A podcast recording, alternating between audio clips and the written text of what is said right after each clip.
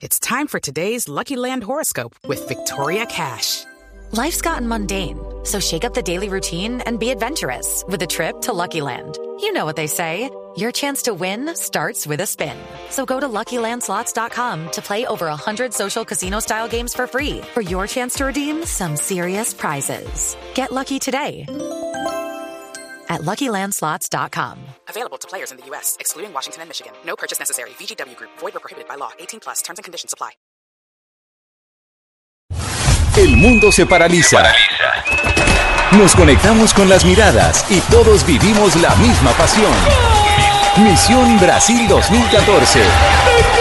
Cultura, historia, música y fútbol. La preparación para lo que iniciará el 12 de junio. Blue Rádio Missão Brasil 2014. Misión Brasil 2014. Fútbol más allá del fútbol. En Blue Radio, la radio del Mundial.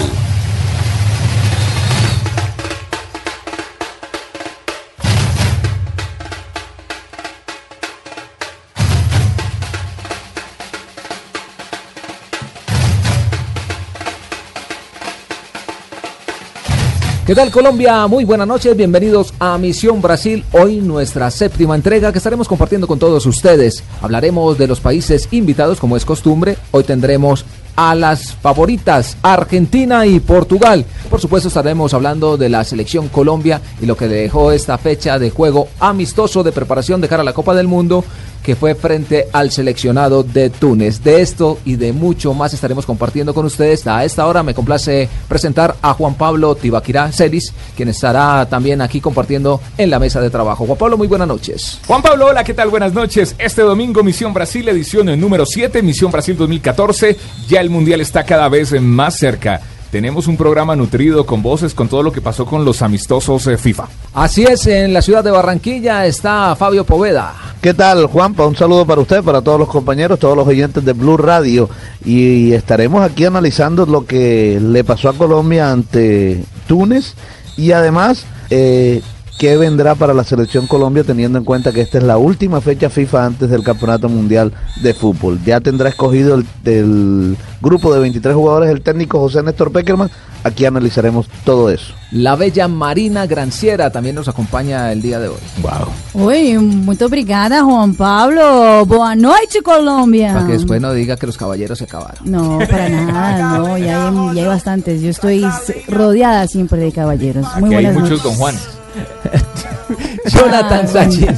Jonathan Sachin, eh, bienvenido. Señores, buenas noches para todos las personas que nos están escuchando. Buenas noches. Aquí ya, cada vez la cuenta se reduce, ya siento más cerca al mundial. ¿Cómo es, Marina? ¿Cómo lo. Boa noches. No, cuidado con lo que dijo. Eh, don Sebastián, eh, buenas noches. Hola Juan Pablo, cordial saludo para usted, para los compañeros y para todos los oyentes, además con todos los detalles de los rivales de Colombia que tuvieron también participación en fecha FIFA esta semana. Volvió, ¿no? Volvió don Estaba capando, estaba capando Misión Brasil Ahí le 2014. quedan la falla mía. Vuelvo a decir Bueno, eh, empecemos por el principio, dijo la, la señora de la casa, ¿cierto? ¿Cuál señora? Bueno, eh, Colombia, Fabio. Todas. Le, La que lo manda. le gustó, le gustó Colombia, le dejó dudas. ¿Qué, ¿Qué análisis hace de la presentación frente a Túnez? Me gustaron muchas cosas y me dejaron muchas dudas, además otras cosas. Me gustó eh, la ratificación de Santiago Arias. No ha jugado ni un solo mal partido con la selección Colombia, creo yo. Eh, me gustó el regreso de Edwin Valencia, pero no me gustó, bueno, me gustó también el, la demostración de James Rodríguez y su- el fútbol fue que mostró. la gran figura del partido. Adrián Ramos. Correcto. Pero me dejó muchas dudas Adrián Ramos. Ahora la pregunta es, ¿se puede eh, juzgar a Adrián Ramos solo por este partido? Es decir, ¿es este partido eh, el único examen Fabio, como para sacarlo definitivamente? Pues de- era el último la- examen, yo creo- y él lo sabía. Yo creo que ese partido había que analizarlos a todos. A todos. Me gustó el Aldo del segundo tiempo y me gustó James Rodríguez. Y de ahí, Sí, pero De ahí- Aldo del primer tiempo fatal. Flo- flojito, Sí, flojito. Pero de ahí en adelante me parece que hay muchas dudas en la zona defensiva y, y tiene que ver eh, por el momento que están bien jugando y viviendo los jugadores de la selección Colombia, como es el caso de Pablo Armero, que no tiene continuidad y ahí se ve. Lo de David Ospina, que se está recuperando de una lesión y Ahí también se ve la falta de distancia. Hay una cantidad de argumentos, pero que tenemos que tener en cuenta que es bueno que pase en este momento. Que pase en este Mire, momento. Porque sí, si nos llega a pasar esto unas- unos 15 días antes del Mundial, ahí sí preocupémonos. Los jugadores están tomando ritmo. Y esperemos que Y lleguen en además- óptimas condiciones. Y además qué bueno que el rival haya sido así de duro y no lo fácil que muchos esperaban. Y digo bueno esto porque esto también ayuda a que los jugadores muestren el verdadero nivel en que está, porque de nada le sirve a Colombia enfrentar a un rival débil, golearlo, ganarle con facilidad en medio de un mal momento de los jugadores. Entonces eso se puede convertir en una cortina de humo. Qué bueno que haya sido así, un equipo que sí pegó hasta hasta más no poder, pero es que también Costa de Marfil va a pegar y bastante en el mundial. Pero no tiene que ver mucho con ese equipo, sí. Grecia Ah. también pega bastante, Fabito. Claro. El, el juego, lo Claro. que pasó no tiene que ver mucho con ese equipo que se escogió a último momento. No. No, pero vea que No, yo porque- creo que no. Eso no. lo dice Peckerman, pero yo creo que no es así. No, Se escogió porque era el que estaba disponible. Sí, Ay, parece que ese no lo escogió Peckerman, Porque escogieron por Peckerman dijo, lado. queríamos un equipo, o por lo menos lo que nos dijo en la rueda de prensa, queríamos un equipo que tuviera las características y se asemejara un poco al fútbol africano, pero que no fuera tan rudo. eh, de acuerdo al biotipo, como nos vamos a encontrar con un Costa de Marfil. y- Y fue mentira. Estos dieron más zapatos que, que cualquier otro. Es que ahí fue donde, donde se ve la sorpresa, ¿no? Porque esperábamos un equipo africano de blancos, valga la redundancia, porque de los negros pensábamos que iba a ir al choque, al golpe, y resultó toda una sorpresa porque los blancos pegaron, y pegaron bastante. Bueno, eh, y, ¿qué- el ar- y con la complicidad del árbitro No, también. el árbitro. Muy mal árbitro. El árbitro tenía que expulsar primero que todo ese asesino que estaba de arquero. Mustafa. Mustafa. Mustafa. Sí, sí, No, no, no, no. Malo. Qué bárbaro ese tipo. ¿Cómo sale con esa rodilla arriba? Podría fácilmente partir a Armero poniéndole la rodilla a A la altura de. A Ibarbo. perdón. A, la altura de la espalda donde se la puso, él lo parte. Lo puede dejar en silla de ruedas facilito, facilito. Ese es el riesgo de ese tipo de partidos, Juanpa. Se expone mucho a que los jugadores peguen y de pronto puede haber una lesión grave, como afortunadamente no lo hubo, pero que pudo pasar. Pero es lo que lo que lo que vamos eh, eh, hablamos en blog deportivo esa semana. Esa fecha FIFA a lo mejor fue un poquito más blandita y un poquito más débil de lo que todo el mundo se imaginaría antes de un mundial, pero porque todo el mundo también se estaba cuidando, ¿no, Juanpa? Era mejor como Es no jugarla. No, no, no, no, no. El problema, ¿saben dónde radica? En, ¿En que dónde? Túnez, como no va al mundial, ellos estaban jugando normal. Ah, sí. Hubiéramos escogido un rival que No, fuera al mundial, se yo- cuidaría más en esas yo le- jugadas. y yo, y le digo que, y, y se lo puedo garantizar, que más de uno de los jugadores de la selección Colombia no estaba metiendo la piernita. Claro. Y quería, Claro. y quería tocar suavecito, yo no me quiero perder la Copa del Mundo. Hay una cantidad Claro, de cosas. y que además pasan. viendo a Falcao ahí en la tribuna ahí al ladito. Sí, no, Mira, Lucho Suárez, Lucho Suárez eh, en Inglaterra Suárez de- dijo ah, esos de Inglaterra días. o de eh, Blue Radio. No, el de ¿De Inglaterra. Fernando Suárez? Ah, sí. Lucho Ah, Suárez Lucho dijo Suárez. que él piensa todos los días en Falcao y él entra en los partidos, todos los, los, los, los, los partidos del Manchester City pensando en que él no quiere que le pase lo mismo que pasó a Falcao. A veces, a veces los partidos eh, no son tanto de resultados, porque usted puede ganar 5 a 0, 5 a 1 como hizo Brasil. Yo creería que es más para eso, para ver los jugadores. buscar y, y buscar variantes, que fue lo que hizo la selección Colombia ayer, por ejemplo, terminar jugando con Valencia de defensor central que ya lo había hecho en la eliminatoria, empezar a, eh, empezar a mover, a Pero si vimos a un. Peckerman descompuesto eh, en, en- en- en las sillas, pues se paró. No, hablaba mucho, estaba Sí. hablando mucho y estaba analizando. ¿Qué le parece, Fabio, si empezamos a escuchar a Peckerman? Porque eh, cada vez el tiempo es más reducido. Un antes y un después. Sí, y, y- y yo creo que no pierde ni siquiera vigencia, porque él habla de lo que será la lista de los 23 convocados. Para este partido llamaron 26, incluyeron a Camilo Zúñiga, que estaba realizando el trabajo de recuperación con el visto del Nápoles, al lado de los eh, jugadores de la Selección Colombia, lo que también es un mensaje que puede ser interpretado como uno de los fijos en la lista de 23. Aquí está José Peckerman. Yo no, no he hablado nunca de, listas ni, ni de descartes ni de confirmaciones. El equipo por supuesto tiene una base de futbolistas que ha recorrido este camino, pero todos sabemos que, que la selección está la posibilidad en algún momento de, sumar algún futbolista. O sea, creo que los jugadores que están en la selección lo saben y, no hay ninguna duda al respecto de que, de que uno siempre busca la, mejor alternativa para el equipo y si bien eso eh, hay un grupo consolidado, que se repite. Siempre a través de la convocatoria hubo alguna, algún jugador nuevo o algún jugador que vino o después no vino. Pienso que la selección debe ser así, eh, a diferencia de lo que es un club que ya hasta que no termine una temporada no, no, no, no se mueve la plantilla. La selección está siempre observando, trabajando, mirando la actualidad de los que están y de los que no están. Así que esa es la idea. Ya estamos en el Mundial. La Blue Radio Misión Brasil 2014. Misión Brasil 2014. Bueno, eh, los delanteros, eh, seguimos esperando a, a, Falcao, lo vimos en la tribuna, muy cerca de sus compañeros. ¿Se recuperará? Yo creo que sí. ¿Estará en el nivel? Me deja las dudas. ¿Usted qué piensa, Fabio? Mm. Mm. Yo, yo tengo la duda también. ya no lo digo. Todos tenemos yo la tengo la duda. No, yo, yo, yo sí creo, ¿sabes? Que pesar no tener tres falcados, ¿no? Hay que buscar uno. No, pero no, yo creo, Juanpa, que, sí, sí, va, sí va a estar listo para el Mundial. Yo también estoy contigo. Yo creo que va a estar listo para el Mundial. Ahora, es un gran riesgo meterlo en un partido mundialista para por acabar. Sí. Yo creo que sin el ritmo de competencia, sin la fortaleza física, es complicado es yo, para es él. Es para que, él. Es que la duda es esa, Juanpa, lo coge un morocho clínicamente él va a estar. Lo coge un morocho de esos. que se encuentre con Mustafa. No, no, porque Mustafa. Mustafa no. Con otro Mustafa. Ah, otro Mustafa. Otro Mustafa de otro país. Mustafa en otros equipos, no crea. En todo lado, en Barranquilla, en todo lado hay un Mustafa. Hay un Mustafa, claro. O un profesor de geografía. Peckerman también habló de la posibilidad de tener a Carlitos Vaca, que creo que se ha ganado a pulso un cupo en la selección Colombia por lo que viene realizando en territorio español. Valoramos mucho su, sus actuaciones después de, de de hacer muy buenas actuaciones en, en, la Liga de Bélgica, pasó a, a la Liga Española, que es una, una, liga de una competencia mucho más elevada, más difícil, ha, ha tenido una buena adaptación, ha, participado casi permanentemente con el equipo y, y sabemos que está, está, está siendo un, un, un, jugador importante para, para el Sevilla. Dentro de la selección, entre tantos buenos atacantes que, que contamos, está él, él, él, él, ha participado el, el último partido en, en, Paraguay y de acá al Mundial todos tendrán que estar preparados de la mejor manera para tener una posibilidad. Ahí estaba Peckerman refiriéndose a Carlos Vaca, que es otra de las alternativas de ataque que tendrá Colombia en la Copa del Mundo, porque me parece que será uno de los convocados en esa lista de 23. Juanpa, yo sí sigo con mi teoría. Más que los delanteros me preocupa muchísimo la defensa de Colombia esta vez vamos no lo solo siento usted, muy yo flojo. creo que a todos los que les gusta No, a el fútbol todos y la selección estamos- Colombia se han dado cuenta que la defensa Dio muchas ventajas, Mario Sí. Alberto Yepes no estaba en su nivel, hasta el mismo David Ospina, pero bueno, hay tiempo, hay tiempo para Pero- corregir, pero, Juanpa, hay mire, talento y hay- hay memoria futbolística. Eso es cierto, pero es que cuando tú tienes eh, problemas en el juego aéreo sobre todo, Sí.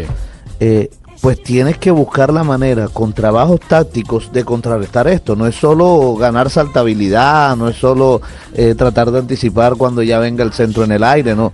Tienes que buscar alternativas, que el lateral salga más y presione más al, al- al hombre que va a centrar, que el volante de marca también haga doble marca con el lateral que llega, que el volante de creación por ese punta, llámese eh, James, llámese Juan Guillermo Cuadrado, regrese y también ayude en la marca un poquito para evitar el centro. O sea, tienes que buscarles alternativas para tratar de contrarrestar esos esa falencia defensiva que tienes en el juego aéreo. Pero Peckerman no piensa tanto en las individualidades. Él eh, necesita un equipo y él quiere de Colombia, de la selección Colombia, un equipo. Escúcheme lo que dice. Con Falca, sin Falca, lo que nosotros necesitamos es un equipo. Eh, las individualidades aportarán sus condiciones siempre respaldando las necesidades del equipo. Colombia fue un equipo ofensivo que, tuvo muchas vari- vari- varia- variantes eh, en cuanto a algunos nombres, pero no de idea de juego. O sea, la idea no va a cambiar porque, porque las, las cualidades de, de nuestro equipo son de, de, de ser un equipo ofensivo, de, de, elaboración, de encontrar los espacios y, de buscar el gol. Lo que no quita que también es un equipo que, el equilibrio siempre es lo que lo dio buenos resultados para competir de la mejor manera y esperamos mejorar. Siempre hay tiempo para mejorar y ante las dificultades buscar soluciones. Si, hubiera cambios porque hay jugadores que no están en disposición, administrar los recursos de otros futbolistas también que tenemos y que puedan, que puedan dar soluciones. Y el técnico José Néstor Peckerman también habla de todo el seguimiento que se le hacen a todos los jugadores de la selección Colombia. Puedo dar la tranquilidad que nosotros seguimos a todos los futbolistas. Los conocemos y inclusive hemos conversado con algunos. Algunos que nunca se imaginaron que podían estar en la selección. Nosotros lo hemos llamado para decir que son siendo observados, que, los estamos viendo. Que la selección tiene, tiene que trabajar de esa manera, o sea, no hay otra. Y conocemos los futbolistas colombianos sus posiciones, sus equipos, eh, el momento que están pasando. Así que preferiría no hablar de, de los que no están, sí de los que están. De, de Balanta puedo decir que es un jugador eh, joven, con proyección, que estamos observando y que, y que, y que tiene algunas condiciones que, que podría aportarle al equipo. Estamos en, en- en ese periodo de observación y sobre todo por su edad eh, y su proyección.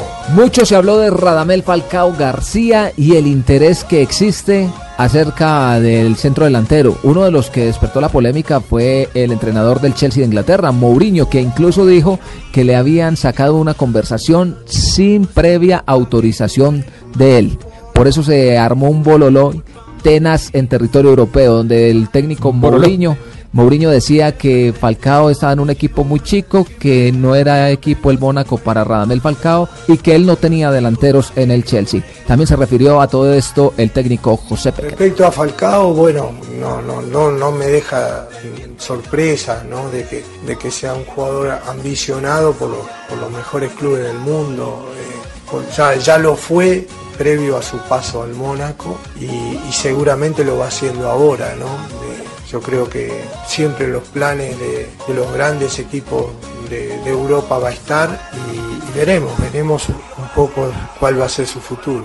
Pero bueno, no solo Colombia tiene un jugador lesionado, también lo tiene la selección de Japón, que será el tercer rival de Colombia en la Copa del Mundo. Y eso es lo que piensa el profesor José Néstor Peckerman con respecto a eso. Es un equipo que, que ya tiene mucha experiencia en mundiales, ha hecho un buen mundial en Sudáfrica, mantiene esa base, tiene un gran entrenador eh, europeo y, y muy competitivo. Eh, va a ser un equipo muy difícil para nosotros. Y sí, lo que dice de sobre Honda, sobre Kagawa, eh, son las dificultades de estos últimos meses, donde por eso nosotros hicimos todo este razonamiento para llegar a esta fecha FIFA, con las situaciones que comenté de, de Colombia, de Zúñiga, de Falcao, posiblemente agreguemos la de Jackson Martínez también, eh, que está con dificultades. Realmente me imagino también Japón su preocupación como la tenemos nosotros, pero, pero bueno, Japón también tiene, tiene un equipo que, va a tratar de, de ponerlos en la mejor manera. Los jugadores como nosotros vamos a hacer todo lo posible de recuperar a, a aquellos que en este tiempo todavía eh, tienen dificultades. Peckerman también habla de Teófilo Gutiérrez. Mucha confianza en Teo. Teo ha respondido siempre en la selección muy bien. Él está en un club que, que ha tenido dificultades. Es un club grande con muchas presiones. Tuvo, tuvo momentos buenos, algunos no tantos, pero ha trabajado mucho. Ustedes lo van a ver. Es un jugador que, tra- que trabaja mucho en el campo, que, que físicamente está bien, que tiene continuidad. O sea, ti- tiene, tiene continuidad, que está, está en buenas condiciones. Y, y- y sobre todo el aporte que ha hecho a la selección siempre ha sido eh, importante. Entonces lo valoramos, esperamos que en lo que queda todavía pueda superarse y seguir siendo importante para la selección. Pero este cuerpo técnico no deja nada al azar. Desde ya está mirando, viendo, analizando todos los videos de los rivales que se encontrarán en la Copa del Mundo. Uno de los que más ha llamado la atención es Costa de Marfil por su biotipo, por su fuerza y sobre todo por la velocidad que tienen los africanos a la hora de enfrentar equipos suramericanos. Costa de Marfil, que sería su tercer mundial consecutivo, que participa después de su aparición en el 2006, con un grupo de futbolistas que tuvieron en su momento un nivel impresionante, eh, que están ahora ya un poco en su última etapa, Drogba, Socorá, Touré, eh, Romarich, por nombrar algunos, Calú, no han sido muy afortunados a veces con los grupos que le han tocado, pero eso no demerita las cualidades que tienen. Ahora están renovados con algunos jugadores como Gerviño, interesantes, este, como Tioté. Eh, es un equipo muy duro, muy competitivo y también de mucha dificultad, sin duda que, que lo va Y a también hacer. habló de otra buena selección que no le fue muy bien en los amistosos que cayó ante República de Corea. Habló de En el Grecia. caso de Grecia, también un equipo ya habituado a, jugar mundiales, en su momento ganador de una Eurocopa, tiene una filosofía de trabajo dentro del campo muy dura, donde, donde hay jugadores de mucha experiencia que saben manejar situaciones, ellos saben que a lo mejor no van de favoritos, pero le hacen la vida imposible a los favoritos, a los equipos, a los equipos de más historia o de más nombre, eh, y con un gran entrenador como Fernando Santos, este, de mucha experiencia, muy conocedor del fútbol griego, un triunfador que, que prácticamente ha tenido una racha de donde solo ha perdido un partido de 40 41, 42 partidos, solo ha perdido uno, o sea que, es un equipo que le, ha- le hacen muy pocos goles. Como verán, es un grupo que tiene sus complicaciones y donde, donde nosotros también tenemos nuestras posibilidades, pero sabemos que vamos a tener que luchar mucho y, y prepararnos muy bien. Y bueno, en el caso de que Falcao no llegue, también habló José Néstor Peckerman y dijo, ¿tiene o no tiene su plan B en caso de que el goleador no esté Respecto a Falcao también es muy pronto para hacer especulaciones sobre, sobre cualquier plan A o plan B. No me parece justo un jugador de tamaña importancia.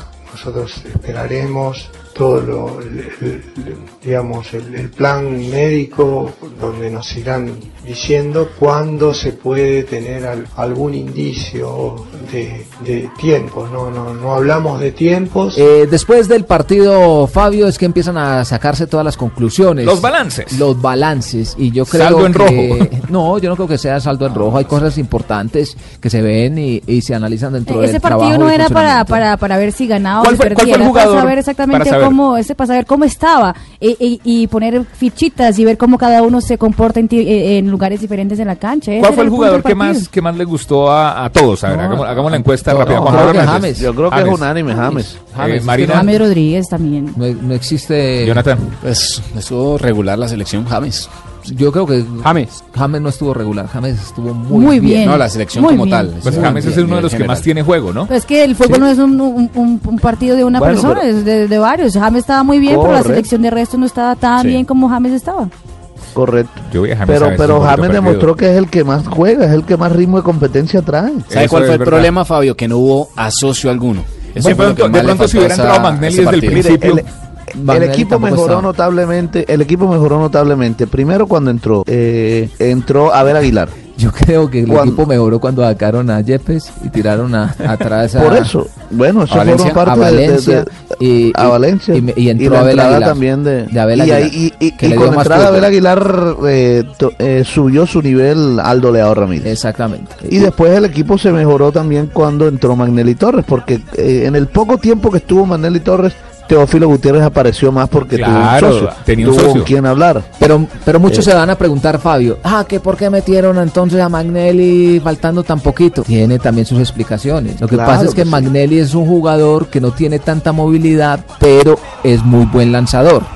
Entonces, ya cuando los equipos se han desgastado y existen los espacios, Magnelli es importantísimo porque es muy preciso. Y lo demostró, por ejemplo, en esa pelota que le metió a Teo, que Teo bajó y tuvo una posibilidad clara Colombia de haber eh, ganado el partido eh, ya faltando como 5 o 7 minutos. Yo creo que el mejor eh, concepto de lo que sucedió en territorio español enfrentando a Túnez lo tiene el técnico Peckerman a la hora del balance. Fue un partido intenso, duro. eh, Túnez fue, como yo lo decía, en el fútbol hoy todos los equipos, este, más allá de los rankings, eh, tienen, tienen posibilidades de, de competir y traer dificultades. Para nosotros fue un, un rival duro. eh, no pudimos encontrar el mejor juego. Por supuesto que hemos tenido muchas variantes de nuestro equipo habitual por los inconvenientes que, que había mencionado el día de ayer. Pero también para nosotros es bueno reencontrarnos en el grupo, eh, ver eh, algunos jugadores que, que, son, que son parte del, del plantel y que, que teníamos que Y observar. todos nos asustamos cuando vimos que Mustafa se va contra Ibarbo, Ibarbo queda tendido y entra el carrito por él. El técnico Peckerman habla de su lesión. No, esperemos, ojalá que lo de Ibarbo en, en principio no, no parece grave, fue un, fu- un fuerte golpe, esperamos que las próximas horas mejora, que mejore. Bueno, no solo habló el técnico José Néstor Peckerman, también hablaron los jugadores. Aquí está James Rodríguez. Quería era ganar, pues, lastimosamente, eh, em- em- em- bueno, empatamos y bueno, eh, es así esto, ¿no? Un equipo que terminó pegando bastante, ¿no? Un equipo que terminó siendo muy rudo. Sí, pegan, pegan mucho, pero bueno, yo creo que así, que a- así va a ser des- de- después allá en Brasil, ¿no? Preveo algo con mucha fricción físico y bueno, yo pienso que esas son pruebas para, para, para, para lo que viene, ¿no? ¿Qué fue lo que más le gustó?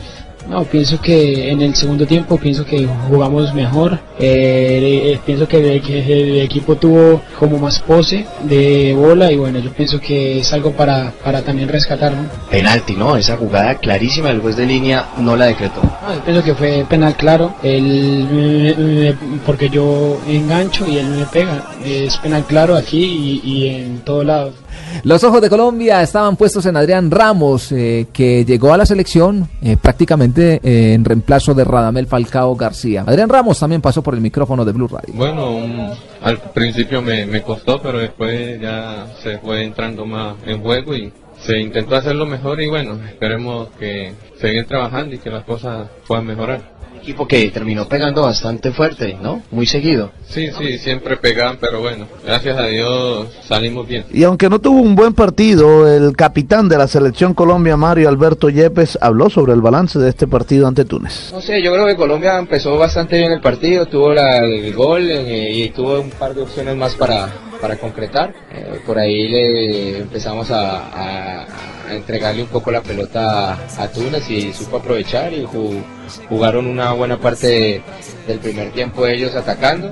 Y el segundo tiempo fue más parejo, un partido parejo donde Colombia siguió cre- creando las opciones, me parece más Colombia. Bueno, después de escuchar a Mario Alberto Yepes, eh, baluarte de la selección Colombia, el hombre de experiencia al lado de Farid Camilo Mondragón. Los más viejos, ¿no? Sí, señor, Farid Camilo Mondragón eh, fue el único No le diga jugador. viejos. No, veteranos. Experimentados. Experimentados. Experimentados. Pero Farid Los que más partidos hubo llevan. Una curiosidad, ¿no? Viejo el Farid viento, Sol todavía tapando- quema. estuvo tapando frente a Túnez. Exactamente, estuvo tapando frente a Túnez en el 98, cuando jugó Colombia y ganó Cuando 1-0 se le en el. Mundial. Y el Con que el- hizo el gol, que fue Casri, tenía 8 años en esa época. Vea O sea que puede ser, o sea que Casri puede ser hijo de Farid. Sí, sí, sí, sí. El menor. Bueno, de esta manera hacemos una pequeña pausa aquí en Misión Brasil. En segundo regresamos con todos ustedes para hablar de los países invitados y todo lo que dejó esta fecha mundialista y el susto que le dio al mundo Lionel Messi luego de que se vomitó en la cancha. Ya volvemos. atômico do avanço econômico. A moeda número um do tio Patinhas não é minha. Um batalhão de cowboys barra entrada da legião dos super-heróis. E eu super bacana. Vou sonhando até explodir colorido no sol nos cinco sentidos. Nada no bolso, nas mãos. Um instante, maestro.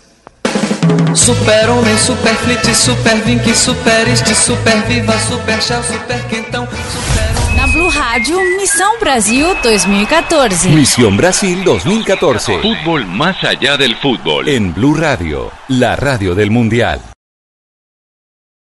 Ya estamos en el Mundial. Blue Rádio, Missão Brasil 2014.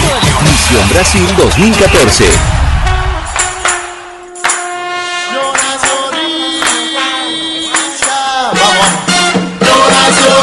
Bueno, regresamos a Misión Brasil. Gracias por estar eh, con nosotros, de acompañarnos en la noche de hoy, domingo, que estamos realizando la séptima entrega con mucho cariño para todos ustedes en sus hogares o donde quiera que se encuentren. Un domingo de elecciones. Sí, y sí, de frío, de está haciendo elecciones. frío. De elecciones, Elecciones, pero también hay donde fútbol. que viva la democracia. Hay que decir que hay que respetar la democracia. Bueno, Y no hubo fútbol, no a hubo liga hoy, a ¿no? votar también. Va a jugar entre semanas, se jugará. Sí, se jugará toda Sí, la semana. Listo. Eh, bueno, eh, fecha FIFA, jugaron los rivales de Colombia. Eh, Juan Pablo, ¿cuáles fueron los resultados de los rivales de Colombia? Grecia eh, salió derrotada ante República de Corea. 2-0 quedó ese partido. Japón. Japón le ganó a Nueva Zelanda 4-2. Goleado. ¿Y Costa de Marfil? Qué jugadorazo ese onda, ¿no? Yo. Oye, aparte de todo, cuatro goles en 17 minutos. Qué buen partido. Y bueno, eso hicieron todos los cambios que pudieron, ¿no?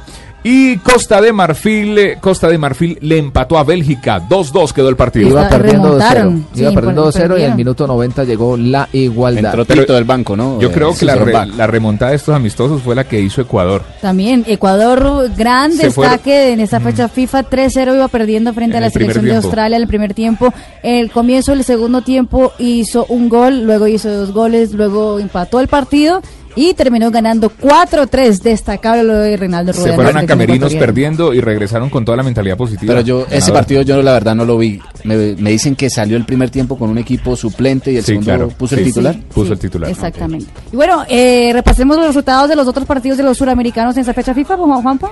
¿Qué pasó con Argentina? Argentina empató sin goles contra Rumania. No pudo para ningún lado. Eh, tú la tuvo Lionel Messi eh, en un momento y no entraba el balón. La complicó la vida los rumenos a los argentinos. No es que la pasó mal eh, Messi, aunque él Sí. dijo que era, Era algo normal. Ru- rutina, sí. ujú. Se trasbocó en, la- en el terreno de juego. Sí, y aparte, no, a los siete minutos del primer tiempo se, se- se sintió Muy mal. tempranito, muy sí, tempranito, y- porque- ¿Está embarazado o le hizo daño y hacer ese siguió, y comercial de papas en siguió Brasil? caminando y, y a- lo, lo que me preocupa a mí es que él habla como si fuera la cosa más normal del mundo. Puede ser reflujo, igual.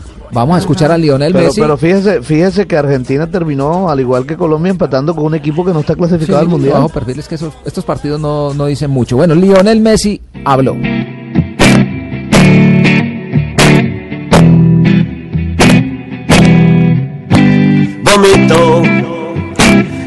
Lo que bebo vomito. Vomito en la calle, vomito en el bar, vomito una almóndiga. vomitando a lo bestia, sino parecía más bien como que se había atragantado con algo.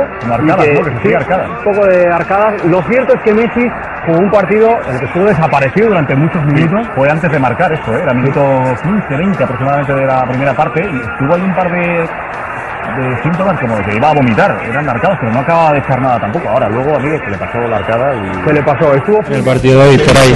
Eh, no podemos sacar muchas conclusiones por cómo, cómo se dio todo, pero más allá de eso estamos tranquilos. Vos sabés que, vos sabés que todo lo que sucede con vos este, repercute a nivel mundial todo el tiempo. O sea, eh, te, por ahí vomitaste y todo el mundo ya automáticamente en Twitter está como loco, estás bien. Es algo que ya me había pasado varias veces en el club. eh, no, es, no es nada raro, me pasa a veces, ganas de, de devolver, de me agarrar arcada, pero, pero nada, nada raro, ya me había pasado. que tiene algún problema complicado, me parece. Vamos a ver que si tiene alguna dificultad. Sí, vomitó. Sí, evidentemente se lo vio salivando cuanto menos. No, no, para mí vomitó. Para vos sí. sí. Bueno. El elenco argentino. Messi tuvo algún problema, como lo habíamos adelantado anteriormente. Vomitó, según las palabras de esta vela del cuerpo médico post partido. Se sintió algo mal, pero nada. Ya estamos en el Mundial. Blue Rádio Missão Brasil 2014. Misión Brasil 2014. Bueno, otros resultados de los latinoamericanos. Uruguay tampoco la pasó muy bien contra Austria. Empató 1 a 1. Recordemos que Chile perdió 1-0 frente a Alemania, pero la verdad es que los alemanes salieron chiflados de- de- del campo de juego. Sí. Chile jugó un muy, buen partido a la selección alemana, considerada como favorita, exactamente. Me preocupan mis dos equipos, tanto Colombia como Alemania. Ajá, Son ay. mis dos favoritos. Brasil Preocúpese más por Alemania. Brasil venció y goleó cu- cinco goles a cero a la selección de Sudáfrica con tres goles de Neymar, que después del partido también hizo un lindo gesto a un niño que entró a la cancha y medio el terreno de juego, los seguridades iban a quitarlo y Neymar lo cogió e hizo una fiesta con el niño. La prensa dice, Neymar funciona muy bien en la selección, no funciona en el Barça. A mí me parece que sí funciona en el Sí, Barça. lo que pasa es que la prensa, la prensa, lo leí, lo leí, Español, lo leí. lo leí al otro día del partido. La selección de España venció y venció bajo polémica porque a ninguno de los de las redes sociales, nadie en las redes sociales estaba contenta con el uniforme negro de la selección española que perdió identidad, pero consiguió una victoria 1-0 frente a la selección de Italia. 1 por 0 y debutó con la selección eh, campeona del mundo Diego Costa, el hombre de la polémica, brasileño nacionalizado. También eh, se refirió a lo que fue este compromiso. Sí, hay que se adaptar, ¿no? Creo que más importante es adaptar y luego con tiempo tú vas cogiendo la confianza que es necesaria. Bueno, he visto que aquí en el túnel el mister te decía, enhorabuena, Diego. Sí. ¿Tú crees que, que- que has cumplido, que has jugado bien? Sí, bueno, pues, eh, lo sé que, que para el primer partido no, no es fácil. Eh, la verdad que, que estoy contento, pero sé que puedo dar mucho más y voy a continuar trabajando para, para intentar hacer las cosas también en la Leti y hacer también aquí en la selección. Los equipos europeos también eh, tuvieron fogueo, tanto Holanda, la naranja mecánica, otro de los favoritos, Francia, en fin, ¿qué pasó con estos eh, conjuntos, Jonathan? Francia se impuso 2 por 0 sobre Holanda. Y el país que tenemos invitado el día de hoy, antes eh, de ir a, a comerciales, porque ya vamos a seguir hablando tanto de Portugal como de Argentina, eh, los lusos vencieron 5 por 1 al equipo de Camerún. Qué lindo el primer gol de CR7. De CR7 que hace historia con la selección lusa. De eso vamos a hablar a continuación. Hacemos otra pausa aquí en Misión Brasil y ya regresamos a la parte final de nuestro programa de hoy domingo.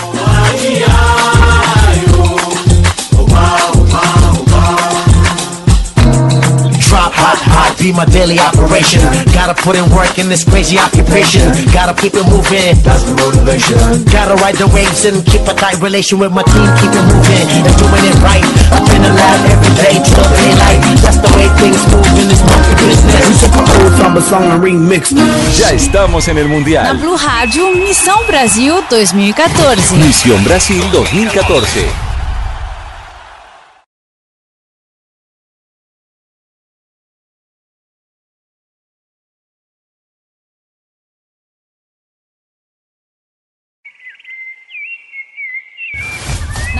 Rádio Missão Brasil 2014. Misión Brasil 2014. Fútbol más allá del fútbol. En Blue Radio, la radio del Mundial. Bueno, estamos de regreso aquí en Misión Brasil. Se nos pasaba por alto una cosa. Claro, otro Los que le técnicos fue muy bien. colombianos. Al colombiano Pinto con Costa Rica. Venció a Paraguay 2-1. Salió feliz Pinto, como si hubiera ganado la Copa Mundo. Oiga, y Suárez también, 2-1 le venció a Honduras a la selección de Venezuela. Buen trabajo de los eh, técnicos. Reinaldo Rueda ya lo habíamos anunciado con eh, Ecuador. Entonces ganaron Pinto todos los técnicos Fernando colombianos. Suárez, sí, ganaron. Eh, no ganó fue Colombia. No ganó. Pero ganaron todos los técnicos colombianos, Fabio. Y ganaron bien. Sí, sí. Y ganaron bien además los tres técnicos colombianos que van a ir al Mundial. Bueno, Honduras Portugal. jugaba con Venezuela, ¿no? Sí, señor. Pero no Sí. es pero No, pues, no, no. Venezuela ha crecido mucho. Sí, sí, sí. Venezuela Ecuador si jugara, mire. Venezuela si jugara en la eliminatoria de Centroamérica, clasificaba al mundial Sobrado, lejos. Sobrado. Lejos. Lo que pasa es que la eliminatoria de nosotros, y no le damos mérito, que es la de Suramericana, es la más difícil. Es la más difícil. de todas, sí. Sí, eso es. eh, Clasificar aquí al mundial es bastante complicado. Bueno, eh, Portugal, CR7, 49 goles, hizo récord. Artillero histórico de Portugal. Y podría tener otro récord, Marina. Así es, porque ahora él dice que quiere ser el jugador que más partidos ha jugado con su selección. Le faltan apenas 17, ¿sí o no? Así Cedric? es, Figo que tiene 127 y Ronaldo que llegó a 110. 110, 49 goles, superando a Pauleta, que lleva 47 con 88 apariciones. Eh, Es un crack, no cabe Sí. ninguna duda. Eh. Portugal eh, se mueve al ritmo de Cristiano Ronaldo y creo que va a Cristiano ser. la clasificó. La clasificó, la tiene jugando. eh, todo se mueve eh, en torno a Cristiano Ronaldo en Portugal. Eh, es un jugador que marca la diferencia, Fabio. Y cómo no, si es el mejor del mundo. Sí, en este Por momento supuesto. sí. Balón de oro. En el Exacto. partido con Suecia, Juanpa hizo los tres goles del partido de vuelta con el que le ganaron a Suecia 3 por 2. Exactamente. ¿Quién no quisiera tener al mejor jugador del mundo en su equipo? Así que no lo manden con esguince. Pero recordemos que. Portugal está en un grupo difícil en el Mundial, un grupo que comparte con Alemania, eh, Estados Unidos y si no me engaño la selección de Australia. Alemania, Y Ghana y Estados Unidos. Ah, y gana, perdóname, sí. Bueno, antes de entrar en materia y hablar de, de todo lo que tiene que ver eh, con lo futbolístico, que ya dimos un leve repaso, que es prácticamente Cristiano Ronaldo, acompañado de buenos jugadores, pero es Cristiano Ronaldo y otros. Hay que decirlo así, Fabio, ¿cierto? Así es, tal cual como usted lo dice. Su nombre oficial es de la República Portuguesa y es el país continental europeo más cercano a América. Su organización política es una democracia representativa parlamentaria. El jefe de gobierno es el primer ministro en la actualidad es Pedro Pasos Coelho. Desde el fin de la última dictadura militar de Antonio de Oliveira Salazar en 1974, la consolidación de la democracia ha permitido que los dos principales partidos políticos del país sean el socialista, de centro izquierda, y el socialdemócrata, de centro derecha. El país se adhirió en 1986 a la Unión Europea, siendo uno de los estados más pequeños de esta. El país tiene 92.391 kilómetros cuadrados, siendo esto un 9% de extensión de Colombia y un décimo la totalidad de la península ibérica que comparte con España. Su geografía es plana hacia su larga línea costera del Océano Atlántico y algo más montañosa hacia el interior del país. Sin embargo, y pese a tener un clima mediterráneo, es una tierra seca y sin mucha cantidad de lluvias al año. La temperatura media del año oscila entre los 5 grados en invierno hasta los 43 grados centígrados en verano. Y lo que nos interesa, la economía, su PIB nominal es de 224 millones de dólares, su PIB per cápita es de 20 mil dólares. Estos datos y su población de 11 millones de habitantes no es tan grande, ¿no? La ubican como una de las economías más pequeñas del viejo continente. Aquí está la cronología en los mundiales de Portugal.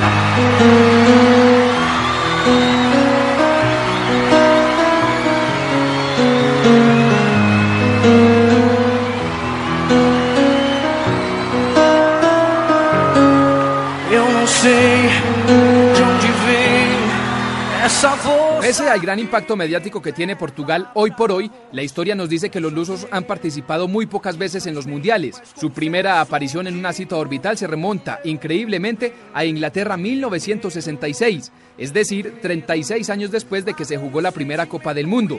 Sin embargo, ese año y de la mano del gran Eusebio, los europeos no desentonaron y quedaron terceros. La segunda aparición de los europeos en una Copa del Mundo fue en México 1986, donde quedaron eliminados en la fase de grupos. Para sorpresa de muchos, la tercera participación de Portugal en un mundial fue en Corea y Japón 2002, donde quedaron eliminados en la fase de grupos. Cabe resaltar que en esa selección jugaban Luis Figo, Pauleta, Petit, Nuno Gómez, entre otros. Cuatro años después, en Alemania 2006 y bajo la dirección técnica de Luis Felipe Escolari, los lusitanos tuvieron una mejor presentación y ocuparon el cuarto puesto tras perder 3 por 1 con Alemania. El único tanto de los portugueses fue obra de Nuno Gómez. Figo. Der. Und das Tor von Nuno Gomez. 3 zu 1 nur.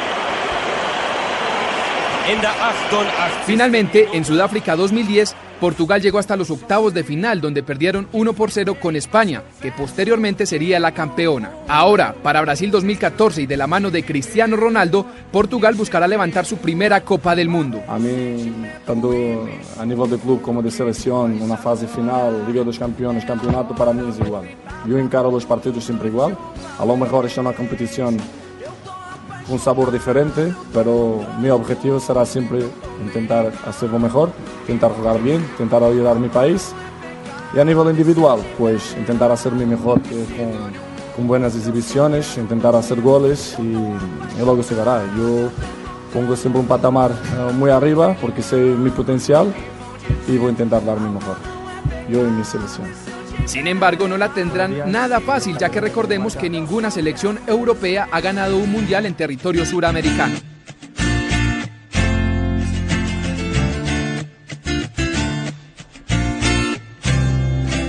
Sale al terreno de juego y la afición lo quiere, de blanco y de oro, es el número 7.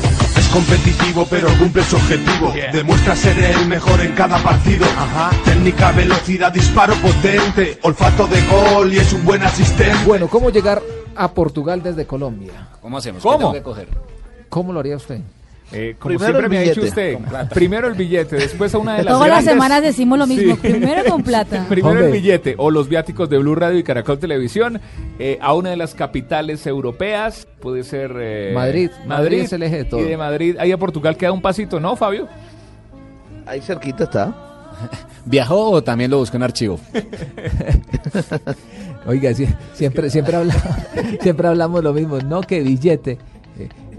Raro que Juan Pablo no nos haya traído a Jerón Balki, que es el dueño del programa. ¿no? Estoy bravo, estoy bravo, ¿No estoy bravo con Jerome Balke. No, sí ¿No? habló, pero no. Jerón Vázquez sí habló esa semana. Sí habló, claro que Sí, habló. dijo- Tengo voces de Jerome Balke, pero dijo- estoy bravo por lo que Marina dice que no habla portugués. podía- Ah, sí, no habla portugués. Ay, ¿sabes que yo soñé que Jerón Vázquez estaba hablando portugués? Los ¿Cómo así? juro. ¿Hasta soñó con los Vázquez? juro, yo estaba soñando con Vázquez. juro. Así de traumatizada la tiene. No, no, no. Habló, habló, habló. eh, tenemos palabras de Jerome Balke. Lo mismo de siempre, que no se pueden cambiar las sedes, que sí, retrasos, sí, que se habló todo el mundo en Brasil esta semana, Bueno. pero me parece que es mucho más importante la fecha FIFA que ocurrió. Bueno, cuando tenga algo nuevo, Jerón Vázquez nos avisa. Sí, Eh, cuando aprenda a decir buena noche. bueno, eh, entonces eh, concluimos lo mismo. Necesitamos plata, un vuelo para irnos eh, hasta Madrid. De Madrid pasamos ahí al ladito. Madrid, ya Londres. París y ahí está al lado. Ok, Lisboa, listo. Un vuelo a Lisboa o a Porto y llegó. Curiosidades de este país. Las vamos a repasar con ustedes a continuación. El portugués de el portugués de, de- de Portugal es diferente al portugués de Brasil. Sí, muy diferente. Totalmente diferente. Yo he intentado hacer por qué. Eh, bueno, es un- el portugués de Portugal es mucho más limpio eh, gramaticalmente, es mucho más parecido al español, aunque es mucho más enredado para entender porque habla mucho más así, eh, más es mucho más difícil. Yo he mucho más difícil. traducirlo los La diferencia y- sería más o menos como la- el, el español de España y el español eh, pues co- colombiano. Lo que pasa es que escuchamos mucho el español de España, entonces ya estamos acostumbrados a entender y, y todo. Pero Portugal muchas veces mucha gente no no no Un portugués muchas veces no entiende bien lo que le dice un luso, pues un, eh, un brasileño. O a lo contrario. Exactamente. El brasileño tiene más dificultad de entender lo que lo que dice el, el- El el luso. portugués. Y, pero los portugueses ya entienden muy bien lo que dicen los brasileños, porque habla más, primero que habla más alto y más despacio en las palabras, la cortan más. Los portugueses como que eh, dicen las cosas muy rápidas, pegan una palabra con la otra. Es difícil. Eh, ¿Te queda más fácil a ti para, para una traducción que un brasilero o un portugués? No, un brasilero. Un brasilero, Por no, no, supuesto. pensé- Un costeño. Pensé que solo me pasaba a mí. Ah, si, si oye a Jonathan Fabio, que un, que un Oh, costeño. Un costeño. Pues un portugués viene siendo un costeño, ¿no? En Europa. No. Pues sí, es, No. cost- tipo, es Sí, un país claro, costero. claro, sí, Por eso estoy diciendo Un yo. país costero, pero pues Costero. Marina lo que está diciendo que no es que no es tan folclórico lo que quiere decir Marina. ¿Sí Fabio? Es un país con Defiéndase, muchos, Fabio, con defiéndase. muchos, con muchos Marina, personas viniendo de ti lo tomo como un halago. No, yo para mí los brasileños son más costeños que los portugueses, sin duda. Claro, el país, el, el país debe su nombre eh, a un término romano llamado Portuscale. Calais era un puerto en la desembocadura del río Duero que termina en el Océano Atlántico. Los portugueses también son llamados lusitanos por el nombre de la tribu que habitó la región en la Edad de Hierro. La República Portuguesa tiene 104 años de historia, pues antes era un reino, con la jerarquización monárquica. ¿Puedo contar una historia? Dale, dale. Ya que estamos hablando de Portugal. Bueno, ustedes saben que Brasil es el único país del mundo que nunca eh, pues derramó ni una gota de sangre para independizarse. Sí. Todo porque los portugueses decidieron darnos la independencia. O sea, la De ahora en adelante ustedes son libres. No, y ya no, no, pelear no contra molesten más. Brasil ¿Y es cómo es esa relación? No, es muy muy buena, pues aunque ellos pues nos ven como latinoamericanos, como suramericanos, con todos los problemas que tenemos, ya hoy en día hay muchos brasileños que viven en Portugal y hay mucho mu- mucho mucho respeto entre los dos. La historia es que el rey de Portugal salió de Portugal en la época de Napoleón Bonaparte, cuando él invadió España, con Pequeño miedo de, Napoleón. de Napoleón, el rey se fugó a Brasil. Vivió más de 20 años en territorio brasileño, en Río de Janeiro, y después de eso, eh, pues volvió a Portugal. Dejó su hijo que creció en Brasil. eh, cuidando de las tierras brasileñas, el hijo un día llamó al papá, eh, mandó una carta, de esa época no había celular ni, ni teléfono, y dijo, papi, ya no quiero, ya, ya queremos ser independientes. El papá dijo, listo, hágale. Hágale, mijo. Exactamente. Ah, bueno, bonita Papá historia. que le dio. Bueno, eh, eh, Es el principal productor de corcho del mundo. y Adivine quién se lo compra todo. ¿quién? España. España. España, España hace el vino y, y Portugal le da el corcho. No, para- en Portugal el también existe el vino de Porto, que es un vino más, más dulce, ¿no? Para, para postres. Oiga, Lisboa. esa, esa sí que es una curiosidad, oye, lo del corcho. ¿eh? Sí, sí, sí. Lisboa es una de las ciudades con mayor cantidad de restaurantes macrobióticos. A mí me parece que Porto es muy bonito. Es la Europa ¿Qué clásica. macrobióticos, Restaurante Juan Pablo? macrobiótico. Sí, Macrobiótico. explique. Esos, Eh, esos son que son comidas basadas en el yin yang, o sea, con un cierto balance. Que es el yin yang para la gente que no sabe. Blanco y negro. Las energías, Sí, manejan es. las El energías. balance. Se me adelantó Juan Pablo Eh, Hernández. todo un Blan- equilibrio, Juan el Pablo, balance. blanco y negro es solo el, el logo, pero Sí, no, Por eso. Porque también lo conozco rojo y blanco. Pero todo tiene que ver con el balance, Sí, eso la tiene paz, que ver con la el equilibrio. espiritualidad, con el balance, la, la medicina. ¡Che, boludo!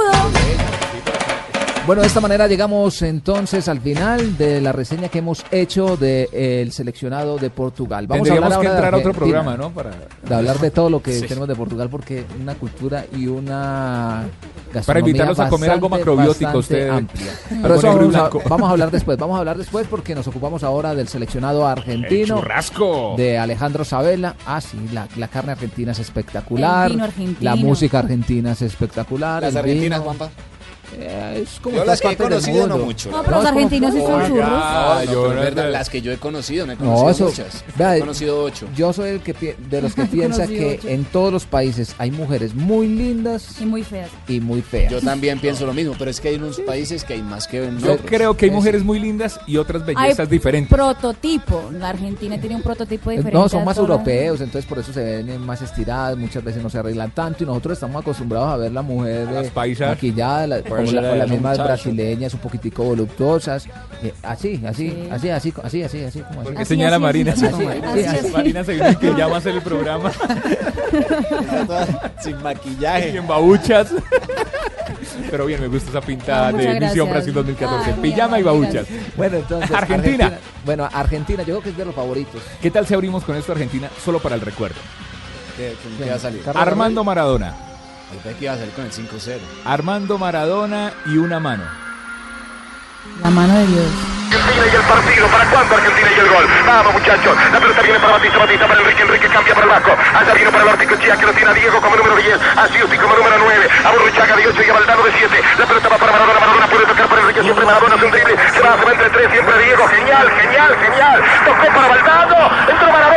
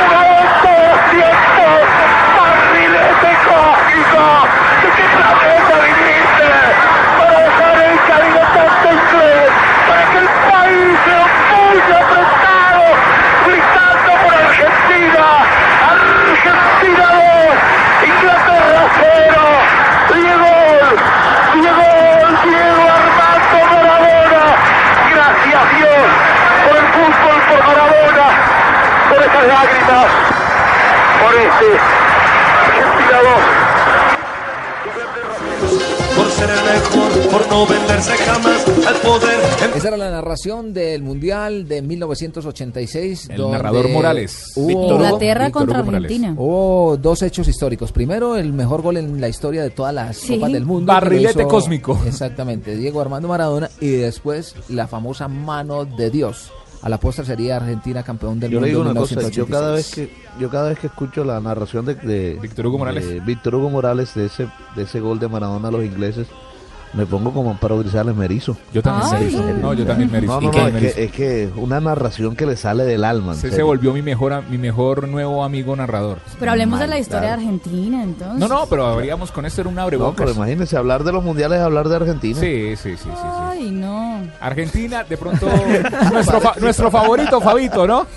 No, no, no, no. Ah, no. se va a cambiar No, Fabito. no, Fabito de no, cambia no, en yo cada no, misión no, Brasil yo- yo 2014. sigo lo mismo, si quiere busque las grabaciones. Para mí, ojalá ojalá gane Brasil, pero pienso que va a ganar España. Yo No, ya, tiene que seguir, tiene que- Lo que tiene pasa que es que uno escoger tiene uno. que reconocer la historia de los demás y Argentina es un equipo histórico en los mundiales. Argentina es mi favorito. Sí, es un equipo que tiene al mejor, eh, uno de los mejores jugadores del mundo al lado de Cristiano Ronaldo. El mejor para muchos, como es el Leo Messi, eh, que no está en el, en el mismo momento de Cristiano Ronaldo, pero que ahí va, ahí va a la, a la par. No, y, y tiene al Kun Agüero, y tiene, tiene jugadores, Di María. tiene al Pipita Higuaín, tiene jugadores de renombre. Se dan el lujo de. Adelante. Sabela se da el lujo Atrás. de dejar por fuera Ay, al ay, Apache. ay. Al Apache Carlos Tevez, goleador en, en Italia. ¿Qué grupo comparte la selección de Argentina? Que El- creo que es de los fáciles. El grupo F, Argentina, Bosnia y Herzegovina, Irán y Nigeria. y Hágame opino lo mismo que usted, que está muy fácil para Argentina. el favor. Hablemos de la historia primero para ir introduciendo a nuestros oyentes eh, de lo que es la República de Argentina, que es su nombre oficial. Es una nación con ordenamiento político federal, teniendo 23 provincias independientes y a la capital, que es Buenos Aires, como distrito autónomo. Su superficie es de 2.780.400 kilómetros cuadrados, lo cual es algo menos de tres veces la superficie de Colombia. Con una extensión, es el segundo país en territorio en el continente tras Brasil, el país hispanoparlante más grande del mundo y el octavo en el mundo. Su PIB nominal es de algo más de 474.812 millones de dólares. Su PIB per cápita es de 11.572 dólares. Estos datos ubican al país como la vigésima economía del planeta. Muy bien, la gastronomía. Una gastronomía deliciosa. Argentina Churrasco tiene tres alimentos Ay, sí, primordiales. La carne de ganado vacuno, o sea, res, aprovechando todos los cortes que se pueden hacer al animal. Ahí, cortes... eh, No le digas así. Riñones. Ah. No. no le digas así. Asado de Dice al tira. animal y asado Juan Pablo. tira. El asado de tira. No, qué espectacular. delicia. Y la longaniza argentina. Uy. El chorizo. El chorizo argentino. Todo, ese chorizo todo. picantito. El chorizo, que es el corte grueso de la carne. El matambre. El matambre. ¿Sabes lo que es el matambre, no? ¿Cuál la es el matambre? La sobrebarriga. La sobrebarriga. Bueno, a esta hora con esta hambre. No, mano, mejor vámonos y- a la y- cronología. Y a esta hora uno- la esta carne hora no hace de Y digestión. hay una comida digestión. y hay y hay una comida que es súper tradicional de los estadios argentinos que es el choripán. Delicioso. Uy, qué Todo el que vaya sí. a un estadio en Argentina, cualquier partido en Argentina, tiene que comerse un choripán. Pero es el chorizo, ¿no? Aquí está una cronología de Argentina en los mundiales en Misión Brasil 2014.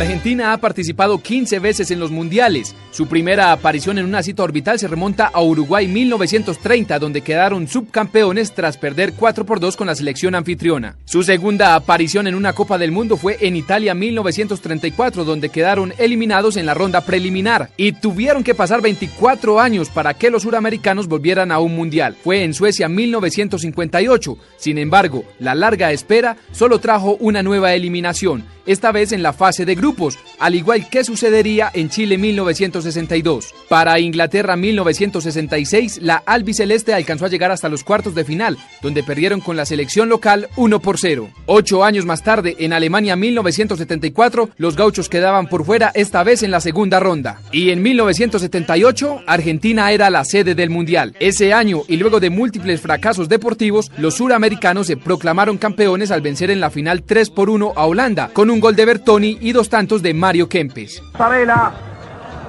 pide pelota larga Couseman a la izquierda para Bertoni Bertoni enganchó bien hacia adentro dio para Kempe se le tira ahí adelantó peligro de gol salió el arquero va a tirar entra gol gol gol gol gol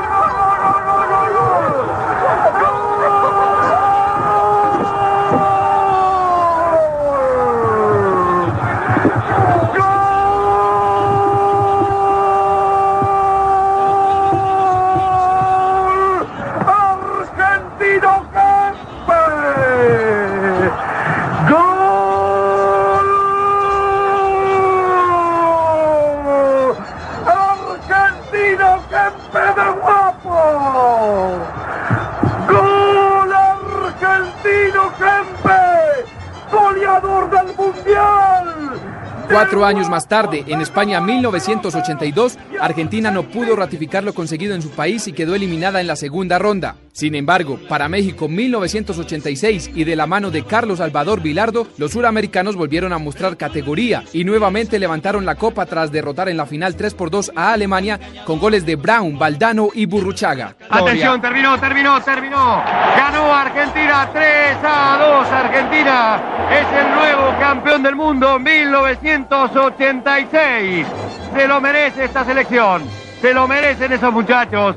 Se lo merece el técnico Carlos Salvador Pilardo.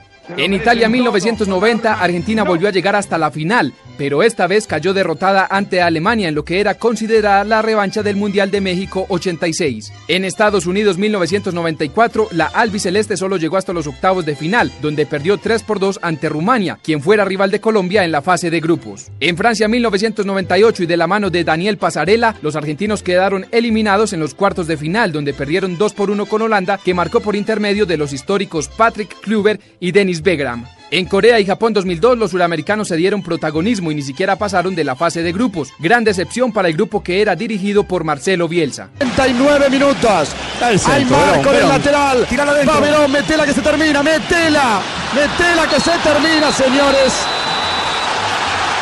Fuera del Mundial.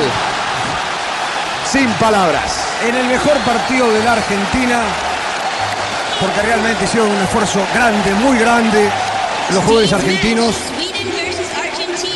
El equipo argentino no alcanza